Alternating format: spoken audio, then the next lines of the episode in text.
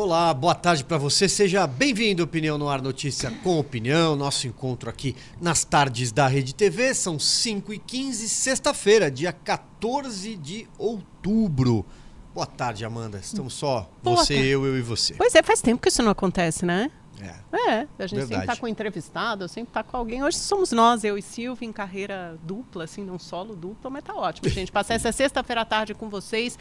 Ventinho frio em São Paulo, mudança de tempo, cara de chuva, mas estamos aqui firmes e fortes e contamos com a sua participação. Dúvidas, questões, críticas, perguntas, todas para o nosso número de WhatsApp, você já sabe, aparece aí na sua tela, o 11 99 395 4071, 99 395 4071. Muito bem, por falar em virada do tempo, hoje é o dia do meteorologista. Parabéns aos meteorologistas. Saí de casa com 30 graus, tá 21 agora aqui em Osasco, uma chuva fina realmente virou. Hoje que é o dia da pecuária e aniversário da cidade de São Domingos, em Goiás, Guaíba, no Rio Grande do Sul e Sarandi, no Paraná. Parabéns aí a essas e outras cidades aniversariantes. Bom, quantos dias temos aqui no nosso placar? 16 dias para o segundo turno. Vamos falar de eleições então. É, temos debate no final de semana, promovido pela TV Bandeirantes. Expectativa. É, vi agora há pouco que o ex-presidente Lula será o primeiro a perguntar, Sim. teve um sorteio. E uma metodologia diferente, né? Não só por um formato ali mais arena, mais parecido com o que foi o debate aqui para o governo de São Paulo, entre o Tarcísio de Freitas e o Fernando Haddad, como também o candidato tem que administrar o seu próprio tempo. Né? Ele tem ali mais ou menos 15 minutos, se eu não me engano, ele tem que administrar como é que ele usa esse tempo. Ou seja, é, provavelmente os estrategistas das campanhas, vamos dizer assim, o pessoal que trabalha um pouco melhor os discursos, vão estar nos próximos dias, aí hoje, amanhã e até no próprio domingo, tentando criar ali determinadas frases é, feitas e os chamados gatilhos, né? Uhum. Que são aquelas, aquelas palavrinhas chaves que você põe para no final de de repente de determinada fala que é para provocar o, o- o seu oponente a começar a responder por, por ali e muitas vezes tentar embaralhar aquilo que já veio preparado para o debate, né? Conforme aquele discurso que já veio já veio pronto para o debate. É, acho que dá para imaginar, né, até pelas apurações dos dois lados, quais são os principais temas. Do lado do Bolsonaro, obviamente, a corrupção, vão apontar, ele vai apontar o dedo para o PT e a pauta de costumes, que, aliás, tem sido a tônica dessa eleição, principalmente no segundo turno. É, a- eu acho que a estratégia bolsonarista tem sido bem sucedida eh, no sentido de empurrar a discussão sobre eh, eh, a eleição com esse signo, esse símbolo muito forte, esse contexto forte de religiosidade. Fiquei lembrando até da campanha de 2010, tinha muito disso também, né, Silvio? Lembra uma época entre Serra e Dilma que veio aquela discussão eh, do aborto fortemente, o, o Serra dando a entender que se a Dilma fosse eleita, alguma coisa poderia mudar na legislação sobre o, o aborto, algum tipo de afro, afrouxamento ou flex, flexibilização na legislação, e a Dilma respondendo que não, até que veio a público uma. eh, Acho que era uma antiga aluna da Mônica Serra, alguma coisa assim, da mulher do José Serra, dizendo que ela já havia feito um aborto. E aí aquele debate esfriou um pouco, porque o próprio Serra foi acusado daquilo. Hoje a gente vê isso elevado a um grau, sei lá, ex- exponencialmente maior. Certamente esse tema surgirá no debate e o Lula vai tentar puxar para a área que ele domina melhor, que é da economia. Tentar fazer um tom mais propositivo, mas sem deixar de responder às acusações do Bolsonaro. Manter um, um tema firme. O Bolsonaro certamente vai tentar fazer com que o Lula saia um pouco dos eixos, muito parecido com o que aconteceu naquele último debate da Rede Globo no primeiro turno, em que o padre Kelman foi o responsável por jogar a casca de banana, tirar o Lula do, do sério, conseguiu e foi eh, a cena, talvez o momento do debate que mais repercutiu nos dias seguintes nas redes sociais. E as duas campanhas muito focadas em extrair do debate justamente essas pílulas, essas falas do, do candidato, que vai parecer que aquele candidato venceu pelo menos aquele momento do debate que o candidato lacrou, eles espalham isso nos dias subsequentes, tanto nas redes sociais como na propaganda de rádio e TV. Então, o debate é um material fértil para a campanha. E fica aquela pergunta, Silvio, que eu até queria jogar para você, é, sobre se você acha que o debate, qual o impacto que o debate tem na campanha?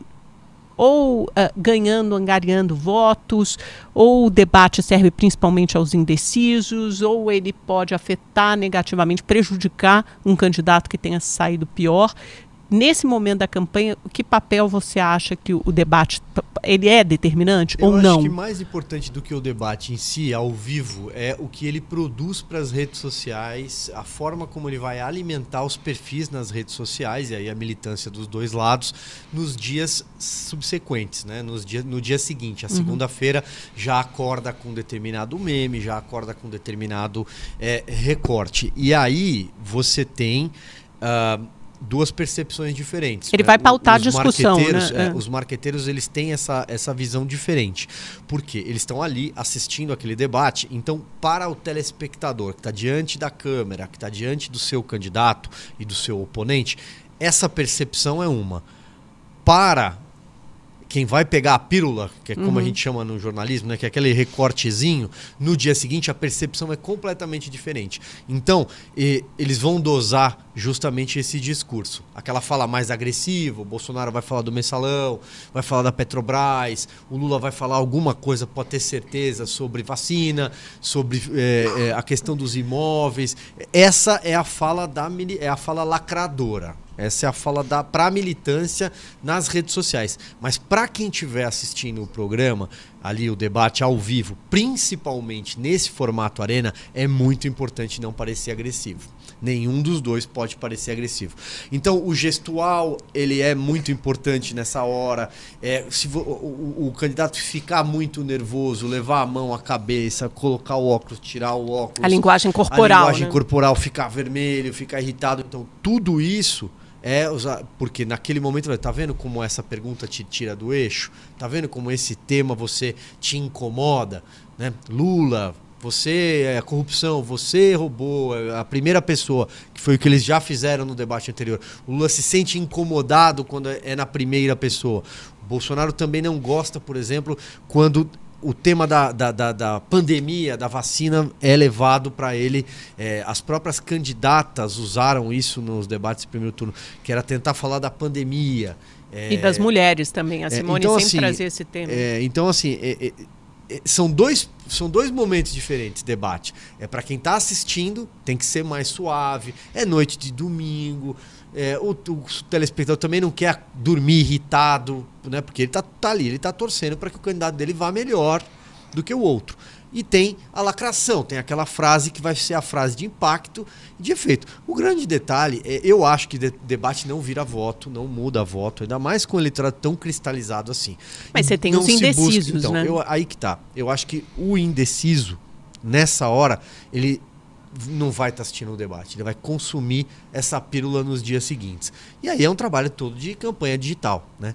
Uh, um outro ponto que eu até anotei aqui. Começa às 10, né? 10 é, o debate, é ou 10 tarde. e meia. É sempre muito tarde. Esse realmente é. é. um erro que acho que todas as emissoras é. repetem. Não, não teve nenhum. Talvez acho que teve um debate no domingo, Sim, que foi do, do SBT, SBT, e da CNN. Foi, isso, foi num horário civilizado, 6 ou 7 da noite. Isso, Aí sim dá para você. É, o negócio ser sábado, às vezes você está com a tua família, ou saiu passeando e é. tal, mas pelo menos é um, um, horário em que todos conseguem assistir. Em relação à campanha do presidente Bolsonaro, não precisa nem é, ser grande é, Vidente. Ana, analista para é também para afirmar que um trunfo que ele tem nesse momento é o número de apoios ali, a quantidade de governadores, especialmente, que estão apoiando ele no segundo turno em especial o que ele considera o grande trunfo da campanha, que é o Romeu Zema em Minas Gerais. De fato, o Zema anunciou o apoio dele no dia 4 de outubro, né, dois dias depois do, do segundo turno. Para muita gente, se o Zema tivesse apoiado no primeiro turno,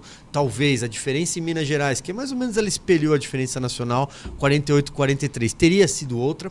O Zema está trabalhando, é verdade, ele está em campo. Acho que dos governadores é quem tem mais trabalhado hoje organizou uma reunião com prefeitos. Minas, Minas tem 853 prefeitos. A Federação é, de Prefeitos Mineiros tem algo perto de 780. Eles conseguiram é, é, mobilizar, vamos dizer assim, cerca de 600 prefeitos. Então, é, essa é a base que a campanha do Bolsonaro e que o Zema trabalham, é, trabalham para tentar reverter esses 6 milhões de votos. É, mas em Minas, só, só um minutinho, em Minas matemática... 6 milhões, mas em Minas são 600 Não. mil. Né, em Minas, que o, o de votos de que diferença? o Lula teve a mais. Sim, pouco é, mais de 600 sempre lembrando, mil. É, sempre lembrando que segundo turno você tira e ganha. Então é sempre dobrado. Quem perde, quem perde ganha, então é, é sempre dobrado. Sim. Se são 5, são 10. Né? Mas a conta desses 6 milhões de votos, mais ou menos, que a campanha do Bolsonaro avalia que pode tirar, claro, tem o varejo. Né? Tem ali o varejo que vai pegar um voto aqui, um voto ali. O Lula também acho que tem um voto aqui, imagino que tem sim. mais ou menos, Mas só, só para adicionar, um tem uns 9 milhões de votos que foram dados a Ciro e Simone e, e, aos outros. Isso. Acho que se, se, você juntar todo mundo, dá pouco mais de 9 milhões de, de votos. É. Então, você imaginar que tem um lago que você tem que pescar voto, o laguinho não é tão grande não. assim. Então, você tem um pouco mais de 9 milhões e esses outros 6 milhões são os votos que o Lula tem à frente. E se o Bolsonaro quiser realmente ganhar, ou ele tem que conquistar, sei lá, 70%, 80% desses 9 milhões, que é, é muita coisa, é muito alto, ou ele tem que converter voto Lula. Essa é a matemática. É, o que eu ouvi, Amanda, é que a, a assim, o, o, foco de atuação é, no caso, por exemplo, São Paulo. Mi, Minas Gerais, sobretudo esses dois que são os dois maiores colégios eleitorais do Brasil. Minas tem 16 milhões de eleitores, mas teve uma das maiores abstenções do Brasil, mais de 22% de abstenção em Minas Gerais. Mas vai piorar então, no segundo turno. É, porque não tem eleição. Não, né? é, historicamente piora um pouquinho no Sim, segundo turno, aumenta deputado, e o governador está eleito. Então, mas aí que tá. Eles confiam que o Zema vai ser um puxador de voto, vai ser um cabo eleitoral. Então essa é, esse é um ponto. Então, Minas, esse cenário e São Paulo, que o Tarcísio tem, eles avaliam que o Tarcísio vai ter uma votação muito maior uhum. ainda do que foi a votação no primeiro turno. Ele ganhou com muita folga no primeiro turno, passou na frente, né? ao contrário ali do que previam os institutos, que diziam que o Haddad estava na frente. Não, ele passou e passou muito na frente. E o Rodrigo Garcia, o governador, já manifestou apoio a ele logo de cara, no, né, no dia seguinte ao primeiro turno. O Rodrigo Garcia teve um desempenho bem mediano aqui na eleição de São Paulo, para quem tem a máquina na mão, mas ele tem, a gente falou isso aqui ao longo de vários programas durante a campanha, um número grande de prefeitos aliados. E você tem dos prefeitos do PSDB no interior de São Paulo, sobretudo, que é para onde a campanha do Tarcísio está prometendo que vai levar recurso de infraestrutura para o estado de São Paulo. E Uh, fora isso, o fato do PSD, que é o partido do Kassab, ah, mas é o partido do Kassab. Não, tem muitos prefeitos em São Paulo e anda todo mundo junto, num blocão. PSDB, PSD e o próprio Republicanos, que acabou pegando é, essa, essa fileira. Uhum. O vice do Tarcísio, Felício Ramute, é ex-prefeito é, do PSD, né? Então São José, José dos, Campos, Campos, e um é. ex-tucano, inclusive. Então, essas são, esses são os dois, os dois colégios eleitorais aonde eles avaliam que podem é, trazer voto. Uh, o Nordeste é muito difícil virar voto no Nordeste. Talvez um ou outro estado tenha alguma surpresa. Por exemplo, a Raquel Lira foi uma surpresa em Pernambuco ter passado é, é, para o segundo turno com, com os votos que mas teve. Ela, e é uma ela tucana. Não, não mas então, tudo bem. Mas ela não, não disse que vai votar em Bolsonaro. Não, Pelo contrário, ela está se mantendo apoio. neutra, é, porque ela nem sabe ela, nem que... o ACM Neto se, é, é. porque se eles sabem que no, no Nordeste no é quase um suicídio É difícil você, né? você pedir voto Peitar contra o PT. O PT é. mas, de qualquer forma, se tiver algum voto casado nesse sentido, um voto anti-candidato do PT, né? no caso da Bahia, por exemplo, o, o, o, favorito ali, que pelo menos o favorito, quem passou em primeiro lugar é do PT. Uhum. Né? Então, assim, se, se o voto anti-PT se o voto anti-PT for para o Bolsonaro, se, se, o Bolsonaro conseguir avançar um pouco nesse eleitorado do ACM Neto, já é lucro, já é visto como lucro. Né? Então, como você disse, ele está se mantendo dentro. Eu acho que essa é mais ou menos a estratégia. O Centro-Oeste está bem fechado. Eu acho que todo mundo ali fechou com o Bolsonaro já no primeiro turno. Mato Grosso, Mato Grosso do Sul. Que é o cinturão do agronegócio. O cinturão né? do agronegócio. Goiás, com a, com a reeleição do Caiado e o próprio Distrito Federal com o Ibanês, ali está bem fechado. Paraná está fechado com ele também. Requião foi muito mal no primeiro turno. É, o Ratinho Júnior se elegeu bem. O Sérgio Moro, que foi eleito senador, manifestou apoio ao Bolsonaro. Santa Catarina. Aliás, Santa Catarina sabe que eles esperavam que iam ter um desempenho melhor ainda, porque é o estado mais conservador do uhum. Brasil. E ainda assim não foi tão bom. Então, ganhar algum Ficou terreno lá. E no Rio Grande do Sul também, embora a gente viu que a, a, a, a lambança que andou acontecendo lá no Rio Grande do Sul em relação à disputa estadual e não se sabe se isso pode ou não e é, prejudicar, hoje, né? prejudicar o, o, o Bolsonaro. Isso é, né? É, então... vamos, vamos falar então da lambança que você, é, que você mencionou no Rio Grande do Sul, que a meu ver foi bastante grave. Foi uma, uma propaganda ao ar do Onyx Lorenzoni, que é ex-ministro do Bolsonaro, já ocupou vários cargos no primeiro escalão, falando que pela primeira vez, que pela primeira vez não, mas que o Rio Grande do Sul pode ter uma primeira dama de verdade. E era uma óbvia referência ao fato do Eduardo Leite, que é o, o concorrente dele, ex-governador do Rio Grande do Sul, ser gay, ser gay assumidamente, namora, um, acho que é um médico, né? Tem é. o nome dele aqui, namora um médico, etc. Então, no mínimo, foi uma declaração homofóbica, preconceituosa, discriminatória. E hoje, os dois estavam é, debatendo na Rádio Gaúcha e tem uma imagem circulando nas redes sociais em que, ao final do debate, o Eduardo Leite estende a mão ao Onyx Lorenzoni e o Onyx Lorenzoni não dá a mão, ignora. Eu nunca vi algo assim. É, é uma coisa meio bizarra, né? Porque todos os candidatos, ao final ou no começo do debate, se cumprimentam. É um gesto de civilidade, de cortesia, é, de duas pessoas cordatas. E ele simplesmente dá um tapinha irônico nas costas do Eduardo Leite sai andando. Mas é, é só para fazer um parêntese do Rio Grande do Sul. É, deixa eu Não, falar é do. É importante só é, reprisar, é, repisar, Amanda, pelo seguinte: eu, eu tô dizendo assim, espero que não respingue na campanha do presidente Bolsonaro isso, esse, essa, essa campanha do que o Onix levou à TV. Por quê?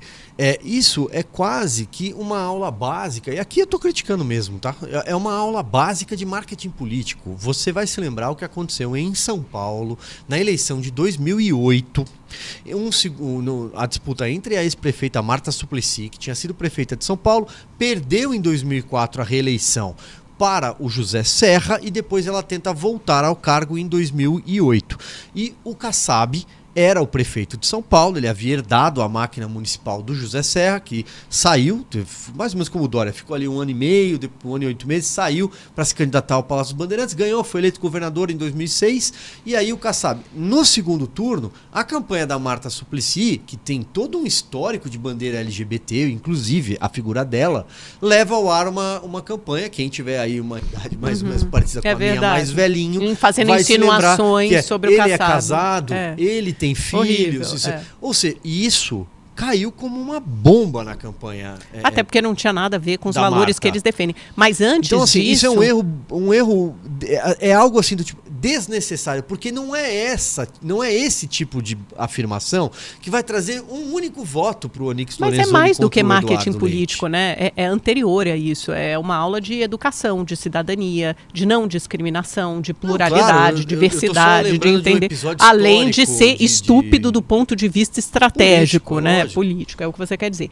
Tá bom. É, só voltando, que você fez um pouquinho o mapa, é, traçou onde o Bolsonaro está tentando avançar, deixa eu fazer o inverso e falar um pouco do PT. Né? Eu falei com diferentes pessoas da campanha, das duas campanhas, na verdade, nesses últimos dias, e para tentar explicar um pouco a estratégia do Lula. O Silvio colocou bem, é, esse apoio do governador Romeu Zema vem como, vem como uma soma importante para essa rodada da campanha do presidente Bolsonaro. Hoje ele está se reunindo com os empresários da FIENG, tem empresários da Federação das Indústrias de Minas Gerais, estão participando ativamente, fortemente da campanha bolsonarista. Você tem os prefeitos, o Silvio é, descreveu aqui, são mais de 600 que estarão presentes. Agora, se a gente voltar no resultado da eleição de, de primeiro turno, como é que foi essa divisão? A gente tem o norte de Minas, o Vale do Jequitinhonha, pintados de vermelho, e o sul e uh, o, a, a região ali do Triângulo Vermelho, embora com uma diferença menor, pintados de azul.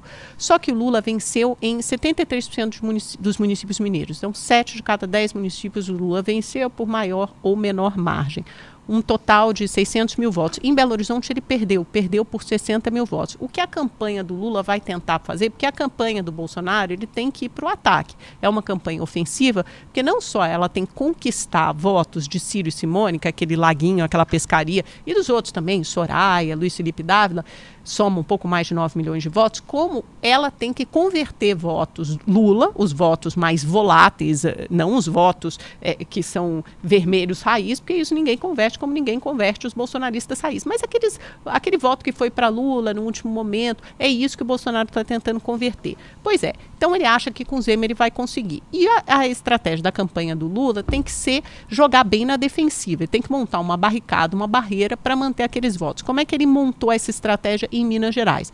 Tem figuras como Alexandre Calil, é, que perdeu o governo para Minas Gerais, tem o Reginaldo Lopes, que é um deputado de Minas Gerais, do PT, tem o, o Alexandre Silveira, que é o senador por Minas Gerais. Esses são os pontos básicos, mas eles estão fazendo uma campanha que reúne também vários prefeitos em Minas, desses mais de 600 municípios em que Lula ganhou. Quais são alguns desses prefeitos estratégicos que fazem parte da campanha petista? O de Belo Horizonte, onde Lula perdeu por uma margem pequena de 60 mil votos. Então, o prefeito de Belo Horizonte hoje, que era o vice do Calil, atua fortemente na campanha do PT. Prefeita de Juiz de Fora, prefeita de Teófilo Otoni, que tem uma, uma, uma zona importante ali da, da zona da, da Mata Mineira. Então, são nessas prefeituras que o PT também vai, na, no, naquele trabalho de formiguinha, tentar angariar votos. E aí, quando você pergunta, poxa, mas o Zema é um, um cabo eleitoral forte, eles respondem com a seguinte argumento, basicamente dois argumentos. Primeiro, o PT ganhou nacionalmente em Minas sempre, apesar de governadores adversários terem ganhado naqueles anos. Por exemplo, Aécio Neves, Antônio Anastasia, e mesmo assim o PT sempre ganhou em Minas, até porque tem aquela máxima de que para ganhar a eleição nacional necessariamente passa por vencer em Minas Gerais. Outro argumento, o Romeu Zema não é um cabo eleitoral tão forte assim, porque ele não elegeu nenhum deputado federal do Novo, que é o partido dele, e ele também só elegeu, acho que, salvo engano, dois deputados para a Assembleia Legislativa de Minas. Esse é o argumento do PT para dizer que o Zema não é um cabo eleitoral tão forte assim, que esses prefeitos sim participam desses eventos, mas muito mais como um beijamão para mostrar participação, mas não quer necessariamente dizer que eles vão participar da campanha. E ainda assim não quer dizer que eles atuem como correia de transmissão desses votos. A Simone Tebet tem evento em Minas, acho que no dia 26, o Lula tem evento em Minas, no interior e na região metropolitana, nos dias 21 20 e 22, ou seja, semana que vem. O PT também está atento a, em Minas, e aí em São Paulo, é, isso que o Silvio falou, que o Tarcísio certamente tem uma dianteira boa. Vou até, gente, vamos botar Paraná Pesquisa aqui no ar? Será que a gente consegue espelhar no, no telão? Que saiu uma. Só para a gente se guiar. É, com o que pode acontecer agora, sa saíram é, tanto, tanto a pesquisa estadual como a federal. Então, essa aí está mostrando estadual, Tarcísio tem uma dianteira boa em relação, vamos lá, para os votos totais, que são os descontados nulos e brancos, ele está 10 pontos à frente do Haddad. E aí, a, a mesma Paraná Pesquisa fez a pergunta sobre a eleição nacional em São Paulo, ou seja, Bolsonaro e Lula. E aí, pela eleição nacional tá da Jair Bolsonaro 49.8, Lula 40. Então são quase 10 pontos, né? Terminou com 7 pontos de diferença. Segundo a Paraná, o Bolsonaro teria aberto um pouquinho essa diferença, mas não muito, porque em 2018, no segundo turno, ele ganhou com 68% dos votos. Nos válidos hoje, segundo a Paraná, ele teria 54.9, então 55, está 13 pontos atrás do desempenho dele em 2018. O Bolsonaro precisa de votos. Ele precisaria abrir uma distância maior em São Paulo para ganhar do Lula. Ele provavelmente teria que virar Minas e aumentar também o que ele já teve de frente no Rio de Janeiro. Porque o Nordeste é lulista, isso não tem jeito, da mesma forma que o Centro-Oeste e o Sul são bolsonaristas. O que a, a, o PT tenta fazer é ampliar essa frente que ele já tem a vantagem no Nordeste e segurar as pontas em Sul e no Centro-Oeste para não desidratar ainda mais. Essas são, acho que, basicamente as estratégias de campanha. O Silvio mostrou um lado, eu mostrei é, outro. Eu queria trazer uns dados de Minas aqui, Vai. porque eu estudei um pouquinho de Minas essa semana por conta de uma reportagem que, que eu fiz para a Revista Oeste, Amanda. E ontem eu bati conversei bastante com o senador Cleitinho, senador Sim. eleito em Minas Gerais, participou de uma entrevista ao vivo. Uh, ele teve 4 milhões e 200 mil votos, uma votação arrebatadora. Então, para a gente entender um pouco desse mapa que você citou, eu até tenho ele aqui, ó, para a gente mostrar, você quer ver? Mais ou menos de como é que funcionou. Você falou bem, o eleitorado de Minas, né? As cores do eleitorado é, mineiro, aqui para a gente dar uma olhada. Né? Então, é, aqui você tem o seguinte: aonde, aonde a área de, de, de, de, de, de ataque, não, é ataque, pelo amor de Deus, não é. Uhum. aonde focar para é, é buscar, né? buscar, buscar os votos. votos. É uma região metropolitana que se espraia de Belo Horizonte para a região metropolitana. Ele venceu na capital, de fato, Bolsonaro, mas ali, naquela região, você tem mais ou menos 5 milhões e meio de votos nessa região. Essa região do norte, que é. Aí você tem o, o Jequitinhonha, o Alto Jequitinhonha e tal, que é a parte mais próxima da Bahia. É, o trabalho que tem sido feito lá na base, aí o Cleitinho tem trabalhado muito isso, também o Bruno Engler, que foi deputado, é, eleito deputado estadual com uma votação muito boa, e o Nicolas Ferreira. O Nicolas é um pouco mais de redes sociais, mas eles estão fazendo essa linha de frente para levar a informação do Auxílio Brasil, do crédito consignado do Auxílio Brasil e também é, é, da, da prorrogação garantida do Auxílio Brasil, porque é uma região já historicamente dependente de benefícios sociais, no caso, o Bolsa Família. Região do, do, do tem a região do, do, Vale do Aço, ali a região da Zona da Mata que você falou que também é, é uma região é, do que o presidente Lula, ex-presidente Lula foi bem. Então eles contam com uma determinada parcela daqueles 7% do dos votos do Carlos Viana, uma transferência natural desses 7% dos votos do Viana. Porque muita gente está fazendo a diferença entre o Zema e o Bolsonaro, mas tem que levar também em conta o Carlos Viana. Uh, no Centro-Oeste que é a região do, do senador Cleitinho, você tem é, ali Divinópolis, a, aquela região, ele também está trabalhando.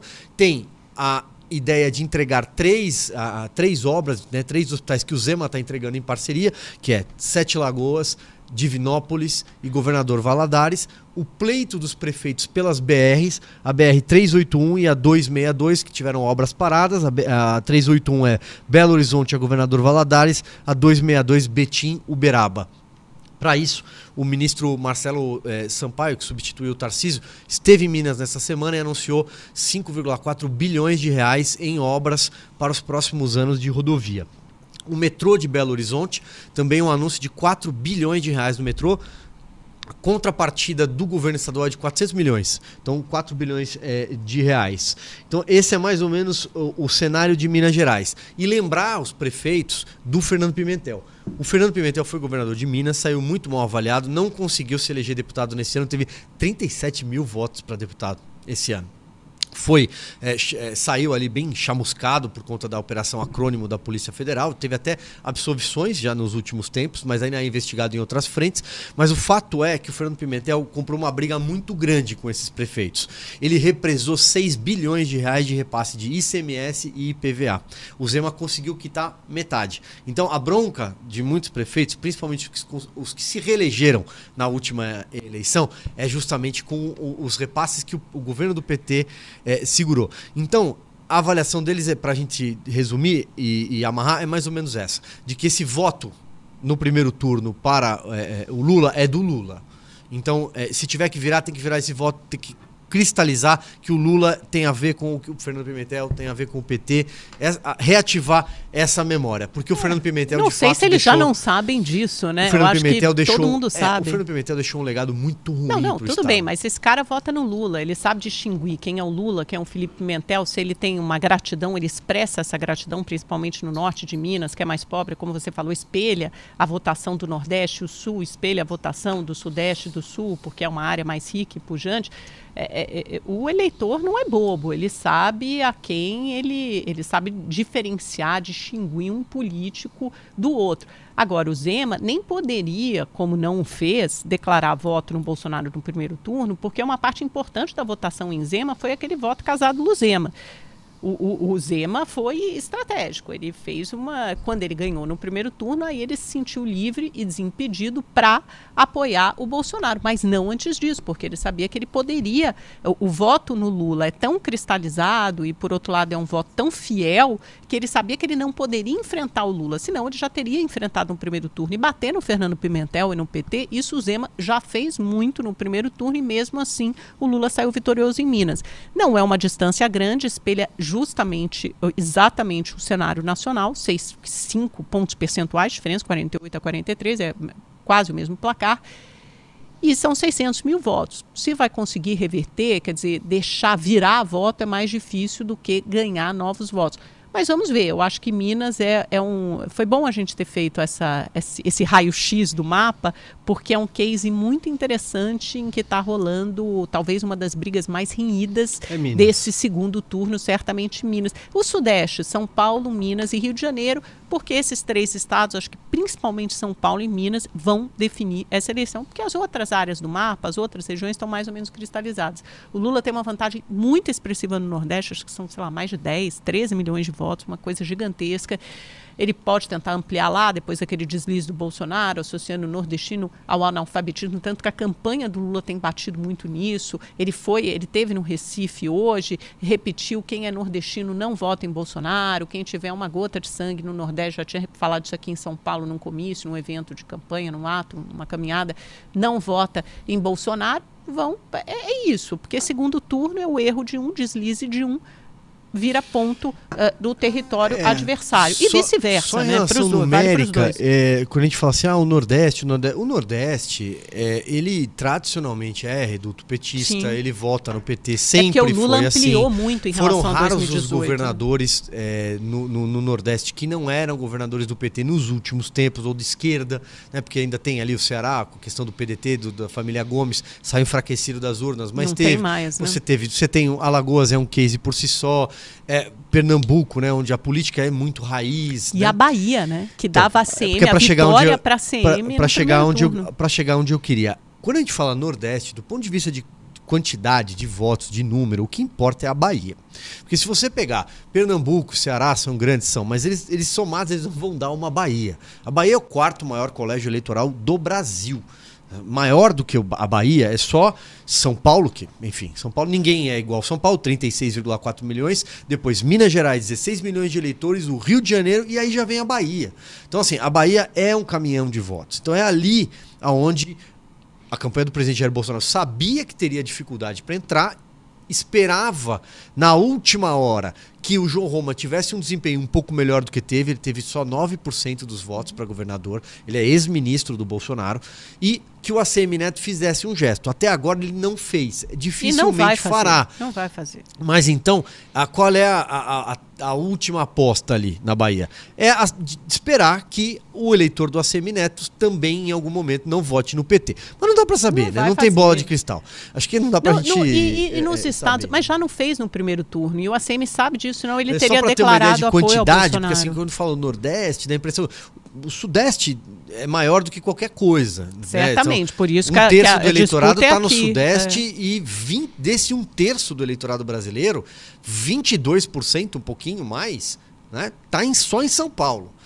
E, e, depois só em Minas. Ou seja, se você pegar São Paulo e Minas, São Paulo já é um país do ponto de vista de potência eleitoral, para não falar econômica e tal, mas eleitoral. Então, assim, Minas, o que importa mesmo, mesmo, Minas, desculpa, o Nordeste, o que importa mesmo, mesmo é a Bahia. Uhum. Acho que isso, é igual o Norte, por exemplo. O Norte é gigantesco, mas não tem voto. É, pouco, é, né? é populoso, né? Pouco acho, que é, acho que assim, se acontecer alguma coisa na Bahia, pode mexer nos rumos da eleição, mas eu não acredito. Gente, acredito a aritmética que, dessa eleição. Acredito que é Minas Gerais. Tá fazendo, eu é, acredito que Minas e São Minas Paulo e São vão Paulo. decidir é, essa não, eleição. Concordo com você. Eu acho que é isso mesmo. Minas e São Paulo.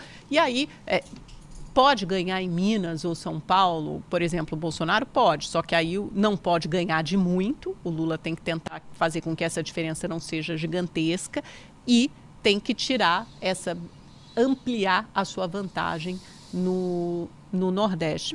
Cabem várias matemáticas aí, mas é, é, sempre interessante. Deixa eu só dar um alô rapidamente para os nossos internautas. Opa, Manuel.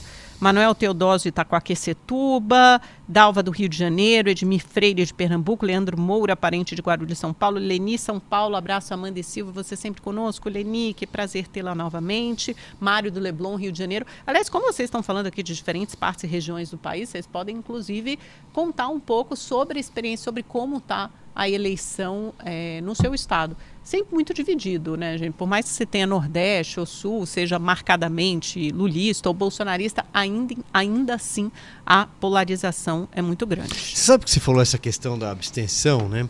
É, que de fato ela aumenta no segundo turno, tradicionalmente, em eleições grandes como é. essa, né? Não eleição, é, eleição municipal, não. Né? Mas na eleição, é, é, sobretudo nacional. a nacional, porque Uh, tem muita gente que vai lá votar, faz questão de apoiar o seu candidato a deputado, estadual, federal, é, e o governador. Né? O senador, muito menos, a gente sabe que é o último voto que é decidido ali, muitas vezes é o voto da chapa, né? o sujeito não, não, não, não tá muito não está muito interessado no que no papel de um senador. Muita gente não sabe qual é o papel de um senador, e eles, porque eles ficam lá oito anos, a maioria. Então é muito tempo. É, mas uh, o, o, Estado, por exemplo, que eu tenho lido e, e, e em reportagens de vários, vários lugares que há uma preocupação de abstenção é o Rio de Janeiro. Sim. Porque o Rio Verdade. de Janeiro já reelegeu o Cláudio Castro, o Rio de Janeiro já fe- elegeu, reelegeu o Romário, já elegeu seus deputados federais, estaduais e no Rio a gente sabe que uma parcela enorme de pessoas, é, se tiver sol não vai votar, vai Tem à um praia. feriado perto. Tem um dia 2 de feriado perto para emendar e mesmo em regiões ali Que que, tinha não o dia são do servidor, né? Que o Eduardo Paes é, é, voltou Não- atrás. Não lembro e- no dia é, exato. eu acho que era o É. dia do servidor, né? Segunda-feira, alguma coisa que o Eduardo Paes já cancelou o feriado. E o Rio, o Rio, o não Rio é um cenário que, abstenção. se, o- se a abstenção no Rio for grande, ela pode, ela pode também mexer na balança. É, porque, afinal de contas. E aí é um estado importante para o Bolsonaro, porque dois, ele largou de de, certa com 10 forma, essa abstenção, porque a gente sabe que o eleitor do Bolsonaro é um no Rio de Janeiro e que o eleitor do Lula Sim. é outro no Rio de Janeiro. Então precisa ver para que lado essa abstenção. Enfim, é um pouco de futurologia, ninguém sabe o que vai acontecer, mas é um fato. É um dos estados que o- o- o eleitor só vai votar para presidente naquele dia. Né? Então, se ele não tiver tão interessado, ele vai justificar, não vai aparecer. Não que E- a gente e- queira e que tem- isso aconteça, a gente quer que todo mundo vá votar. E tem uma coisa que é a seguinte, Silvio, é uma reeleição, é uma eleição tão disputada, tão renhida, talvez tenha a menor diferença aí dos últimos anos. A de 2014 foi assim também, Dois- foram três três, milhões três e meio. pontos e, e três pontos percentuais e 3 milhões e meio de votos. Ou seja, cada voto é tão importante para os dois candidatos, a gente não vai saber quem, ganha, quem ganhou essa eleição até 8 e meia, 9 da noite, e não, não vai estar claro, né? Tem, tem, vai ter chance de virada. Agora, que a- índices como, indicadores como abstenção, brancos e nulos podem mudar o resultado da eleição. É, por falar nisso, vamos voltar àquela tela aqui do IPESP que a gente tinha, a gente deu ao Paraná Pesquisa, passamos batido pelo IPESP, daqui a pouco sai Datafolha, eu sei que todo mundo aqui está com, a- com as ressalvas em relação às pesquisas, é, mas eu tenho a impressão que as que mostram uma diferença entre 4 e 5 pontos percentuais estão aí numa, provavelmente, numa, numa direção acertada. Essa do IPESP mos- mostra 53 a 47 em votos válidos, que é aqueles descartados brancos e nulos, e 49 a 43. Acho até importante olhar para os votos totais numa disputa como essa, justamente porque, por causa, pelo motivo que a gente estava debatendo aqui, porque você não sabe os brancos e nulos, a abstenção, isso pode levar para um lado ou para o outro. E outra coisa que me ensinaram também muitas vezes esses pesquisadores é olhar para a votação espontânea. Primeiro porque quando você chega na urna é uma votação espo- espontânea, você não tem ali um uma colinha com os nomes dos candidatos. E dois, porque a votação espontânea talvez ela ela demonstra normalmente um voto muito mais consolidado e cristalizado do que quando o pesquisador tem que te dar os nomes para aí sim você escolher eh, o seu o seu candidato. Né, outras coisas interessantes eh, na, na pesquisa IPESP, olha só como essa disputa está apertada. A rejeição do Lula está em 45 e a rejeição do Bolsonaro em 48. Então, eles estão tecnicamente empatados. Quando a gente fala que vai ser uma eleição de batalha de rejeições, para vocês verem como, como o negócio está apertado. Deixa eu ver se tem. A espontânea aqui, a, a distância já é menor do que nos votos totais, olhando é 46 a 41. Talvez esse espelhe melhor o que está acontecendo. Cinco, quatro pontos de diferença. Ontem saíram Paraná Pesquisas e Atlas Intel, que acertaram bastante no primeiro turno, e ambas mostram uma diferença de quatro. Acho que a Atlas chega a quase cinco pontos entre os dois, e a Paraná está em quatro pontos de distância entre os dois. É basicamente um retrato eh, da diferença do primeiro turno, ou seja, muito, muito apertada. Queria só, tô vendo o relógio aqui, trazer uma, um dado é, é, sobre a eleição para os deputados federais, eleição é, da Câmara. A gente lembrou aqui em alguns programas ao longo da semana é, que só 25 parlamentares, 25 deputados foram eleitos com as próprias pernas, né? Foram com os próprios votos. Os outros entraram Foram no tal do carregados. quociente eleitoral. Você vê aquelas bancadas com 90, 80, 70 deputados e você pode acreditar que só dois, no máximo, tiveram votos suficientes. O restante veio a reboque. E aí tem um levantamento interessante que foi divulgado pelo, pelo, pelo TSE, estou vendo aqui a reprodução nos sites, sobre quanto os deputados gastaram. Você é. chegou a ver esse É, dado? eu vi, mas Então repete. você vai ver que mais da metade desses deputados federais, mais da metade dos que foram eleitos, imagine se a gente contar quem não foi eleito, né? Gastaram um milhão de reais para conquistar uma cadeira na Câmara dos Deputados. Tem uma lista de deputados aqui, olha, tem próprio portal G1 publicou aqui, eu vou pegar, olha só os primeiros, né? Deputado Arnaldo Jardim, daqui de São Paulo, gastou 3 milhões e 200. O José o Mendonça Filho, de Pernambuco, foi ministro da Educação, também 3 milhões e 200. Uh, Alice Portugal, do PCdoB da Bahia, 3 milhões de reais. Uh, Fábio Henrique Dias Macedo, do, do, Maranhão, gastou 3 milhões de reais. Paulo Teixeira, 3 milhões de reais. Enfim, é, a gente fica olhando esses gastos né, e pensa que os deputados gastaram 3 milhões de reais por uma cadeira na Câmara e não a maioria deles, tá? Não conseguiu ser eleito com as próprias pernas. Então, isso eu acho que é algo para a gente é, é, sempre lembrar é, quando a gente citar na, na, nos próximos meses, nos próximos anos, que o nosso Congresso é ruim, que o nosso.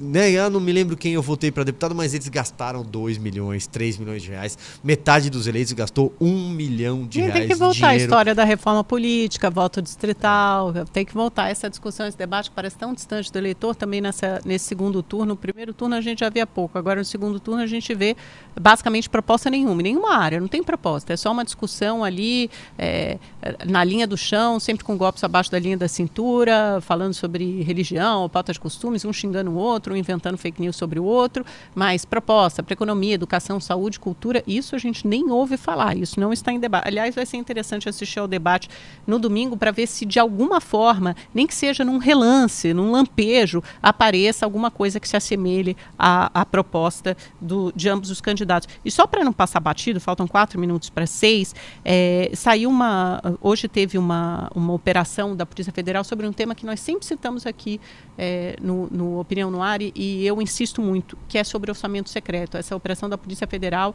chama-se Quebra-Ossos e ela trata é, de uma suspeita de desvio de recursos da ordem de 69 milhões de reais, recursos que deveriam, que teriam sido desviados pelo orçamento secreto, que muitos acreditam servir como um propinoduto para esse desvio de recursos. E esses recursos foram, o, o, nome que consta nas planilhas oficiais é um tal de Roberto Rodrigues de Lima. Ele aparece como solicitante de 69 milhões de reais para cidades no Maranhão.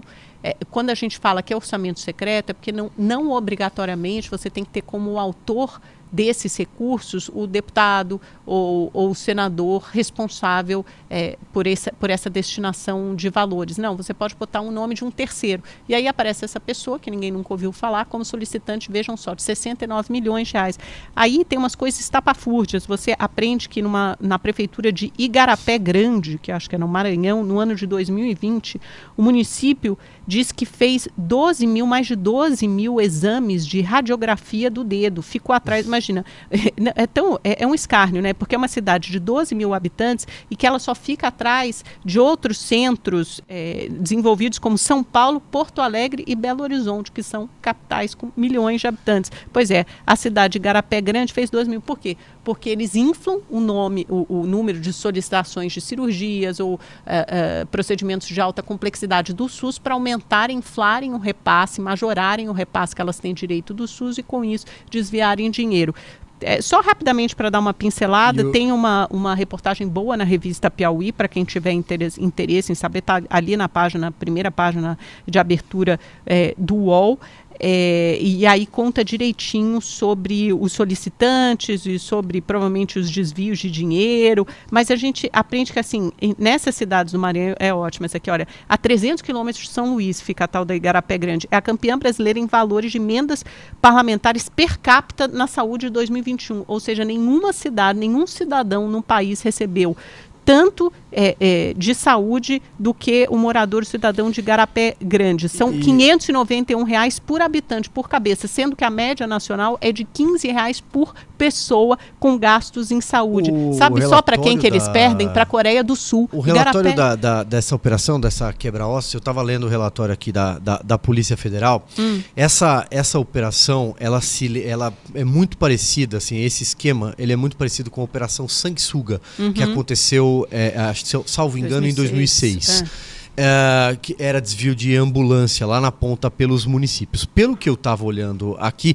de fato são recursos de emenda parlamentar. A sanguessuga também era recurso de emenda parlamentar. Essa cidade do Maranhão é óbvio que não teve cirurgia nenhuma para dedo. Isso é dinheiro é, desviado, Radiografia. não tem a menor dúvida. Mas é interessante dizer, porque eu, por exemplo, não gosto do termo orçamento secreto. Eu uso emenda de relator. Mas tudo bem, isso, isso é uma, um rótulo. A questão é, tem ali uma ponta que com base nas duas pessoas que foram presas e com base no rastro do dinheiro que chega ao PDT do Maranhão. Tá muito claro esse DNA Rocha. do senador Everton Rocha, não estou acusando o senador, mas tem muito o DNA do PDT do Maranhão. E o, eu tenho memória de que o PDT no Maranhão é problema desde o governo Jackson Lago, quando Jackson Lago foi governador, é, já teve problema com polícia, com a justiça no, estado.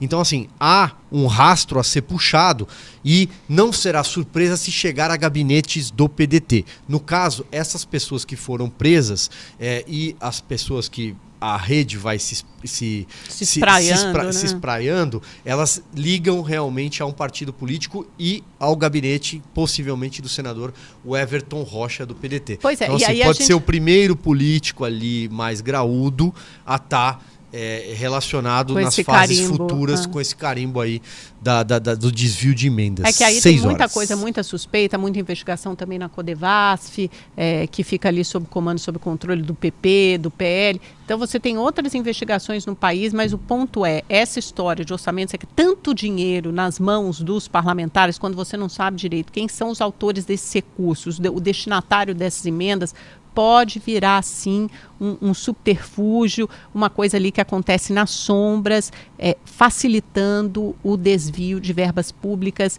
Isso atrapalha a transparência e é a última coisa que nós queremos. Mas vamos lá, 6 e 1, sextou, pessoal. Agora sim. Tchau, bom final de semana. Tchau, até segunda.